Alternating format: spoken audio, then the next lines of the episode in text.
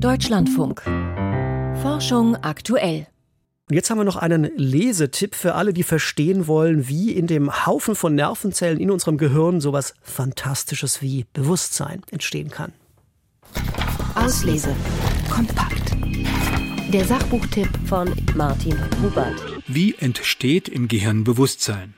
Bisher gibt es darauf keine überzeugende Antwort. Der Neurowissenschaftler und Psychoanalytiker Mark Soames glaubt nun aber den Grund dafür zu kennen und beschreibt ihn in seinem Buch mit dem Titel The Hidden Spring, warum wir fühlen, was wir sind.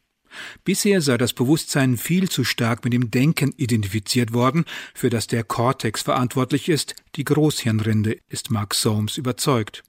Die wahre Quelle des Bewusstseins müsse aber woanders gesucht werden. Den entscheidenden Hinweis für seine Hypothese findet er bei Menschen ohne Kortex, wie sie zum Beispiel der Hirnforscher Björn Merker untersucht hat.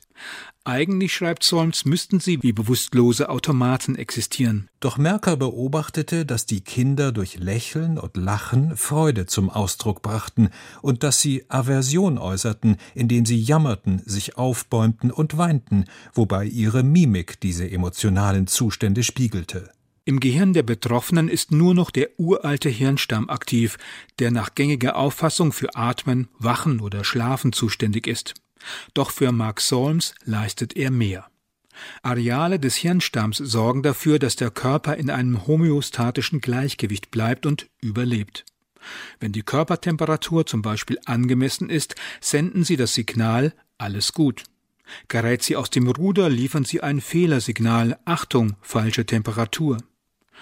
Diese Signale bewerten also den Zustand des Organismus und lassen ihn diesen spüren, damit er gezielt reagieren kann. Laut Solms führt das auch bei Menschen ohne Kortex zu einem basalen Bewusstsein, das er so zusammenfasst. Es gab etwas, das sich so anfühlte, wie sie zu sein und das ihre Werturteile traf. Ihnen waren ihre Gefühle bewusst, nicht bewusst war ihnen lediglich deren Ursache. Von allen psychischen Funktionen ist offenbar das Gefühl zwangsläufig bewusst. Mein Körper empfindet etwas als gut oder schlecht. Mit diesem Fühlen kommen für Mark Solms zentrale Qualitäten des Bewusstseins ins Spiel. Subjektives Erleben und Bewerten. Der Autor geht aber noch einen gewaltigen Schritt weiter. Er will mit Hilfe physikalischer Gesetze beweisen, dass Systeme, die Informationen verarbeiten, ohne Fehlersignale nicht funktionieren.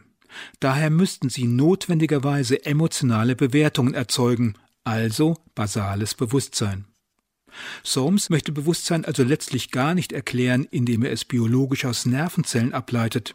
Er will es physikalisch auf einen Mechanismus zurückführen, der Fehlersignale benötigt. Ich weiß, dass es merkwürdig klingt, in dieser mechanistischen Terminologie über Bewusstsein zu sprechen, mit der Darlegung dieser Gesetze wollte ich zeigen, dass Bewusstsein Teil der Natur ist, dass es nicht in einem Paralleluniversum existiert. Es ist nichts, das sich der wissenschaftlichen Erforschung entzöge. Soames Buch enthält schwierige Passagen mit langen Sätzen.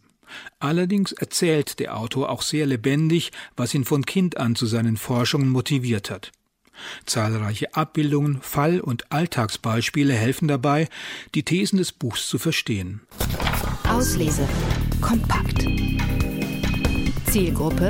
Alle, die tiefer über den Zusammenhang von Geist und Natur nachdenken möchten. Erkenntnisgewinn. Der Ursprung des Bewusstseins ist das Fühlen. Spaßfaktor. Konzentrierte Leser mit langem Atem entführt das Buch in ein atemberaubendes Denkabenteuer.